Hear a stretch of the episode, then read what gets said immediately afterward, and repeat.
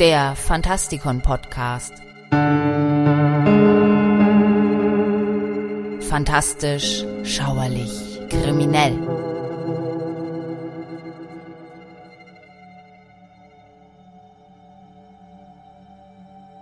Ein merkwürdiges Schauspiel zeigte sich auf dem Cover der ersten Ausgabe der Action Comics im April 1938.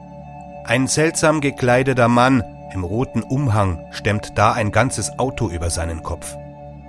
Auf seiner Brust prangt ein rotes S auf gelbem Grund. Der Stil mag sich im Laufe der Jahrzehnte verändert haben, aber der Mann aus Stahl wurde stets in denselben Farben gezeigt, rot, gelb und blau. Und damit willkommen zu einer weiteren Ausgabe des Fantastikon Podcasts. Helden, Versager und andere Ikonen heißt unsere kleine Rubrik, der wir uns heute erneut widmen. Auf dem Programm steht einer der bekanntesten Superhelden, der das Super bereits im Namen trägt. Superman, der Mann aus Stahl. Die Artefakte der Populärkultur müssen in ihrem jeweiligen sozialen und politischen Kontext analysiert werden, damit die Dimensionen ihrer Bedeutung wirklich erkannt und verstanden werden können. Superman als Ikone der Nachkriegszeit kann in einem solchen Kontext verstanden werden, denn eingebettet in Fernsehsendungen, Filmen, Comics und anderen Formen der Massenunterhaltung sind stets auch Vorstellungen darin eingebettet, wie die Mitglieder einer Gesellschaft ihr Leben führen sollten.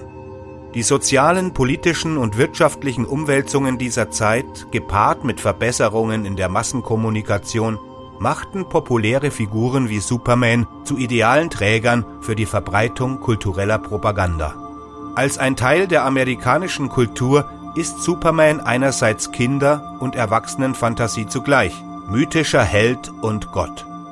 Er verkörpert in der kollektiven Wahrnehmung die bewundernswertesten Eigenschaften des amerikanischen Charakters, aber bei näherer Betrachtung steht er auch für viele der Brüche und Neurosen in der amerikanischen kulturellen und sozialen Psyche. Superman wurde in einer schlaflosen Sommernacht im Jahre 1934 von dem jugendlichen Zeitungsausträger Jerry Siegel erfunden. Seine Figur war ein außerirdisches Waisenkind mit übermenschlichen Kräften, das von einem älteren Ehepaar aus dem mittleren Westen aufgezogen wurde, das ihm dabei half, seine Kräfte zu nutzen, um der Menschheit zu helfen. Unser Held nimmt eine doppelte Identität an, die des Clark kennt, die es ihm ermöglicht, in der menschlichen Gestalt zu überleben, obwohl er ein Außenseiter ist. Zusammen mit seinem Freund, dem Zeichner Joe Schuster, schuf Siegel eine Ikone, die schließlich mehr als eine Milliarde Dollar wert war. In der Nachkriegszeit eroberte Superman die Comics, das Radio, die Zeichentrickfilme, die Kinoserien und 1951 auch das Fernsehen. The Adventures of Superman setzte sich durch und wurde die zweiterfolgreichste Ausstrahlung in der Geschichte des Mediums. Die enorme Popularität der Fernsehserie spiegelte den Erfolg der Ikone in anderen Medien wider, allerdings ohne die Kontroversen, unter der die Comicindustrie zu leiden hatte. Obwohl er als einer der saubersten Comics galt, wurde Superman wie auch andere Comichelden in der Nachkriegszeit von Eltern und Kinderpsychiatern heftig angegriffen. Große Aufmerksamkeit wurde der Möglichkeit gewidmet, dass Comics den Verstand von Kindern überall verderben könnten, direkt vor der Nase ihrer Eltern.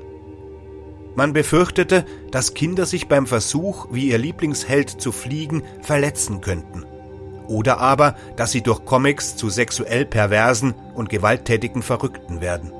In Anbetracht der unglaublichen gewalttätigen Zeit, die in der Realität gerade erst zu Ende gegangen war, scheint es, dass die Sorge der Erwachsenen um die Kinder, verstärkt durch das Ideal einer intakten Familie in der Nachkriegszeit, gepaart mit Angst und Schuldgefühlen nach dem Krieg auf die Comics projiziert wurden. Die Erwachsenen schienen unfähig, Gewalt in der Realität verhindern zu können, aber sie konnten zumindest verhindern, dass ihre Kinder sie in Form von Comics konsumierten und erlebten.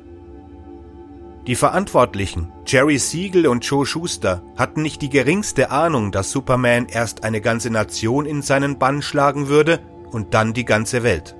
Natürlich zeigte die Tagespresse kein großes Interesse an den Entwürfen, aber die beiden Freunde gaben nicht auf und verkauften die Rechte schließlich an Detective Comics, AKDC, für 130 Dollar.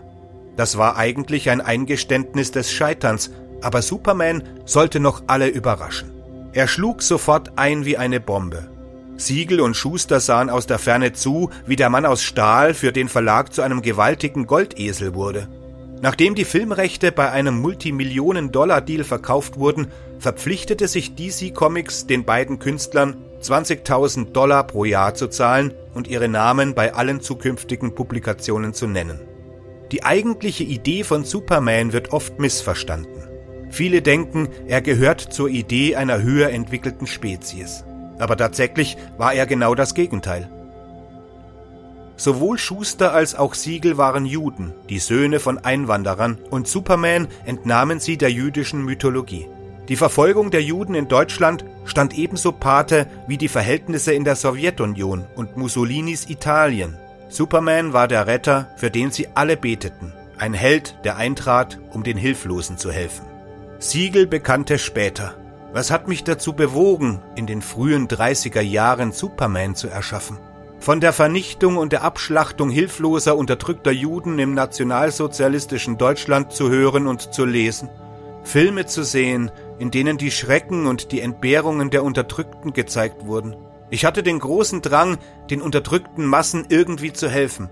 Aber wie konnte ich ihnen helfen, wenn ich mir selbst kaum helfen konnte? Superman war die Antwort.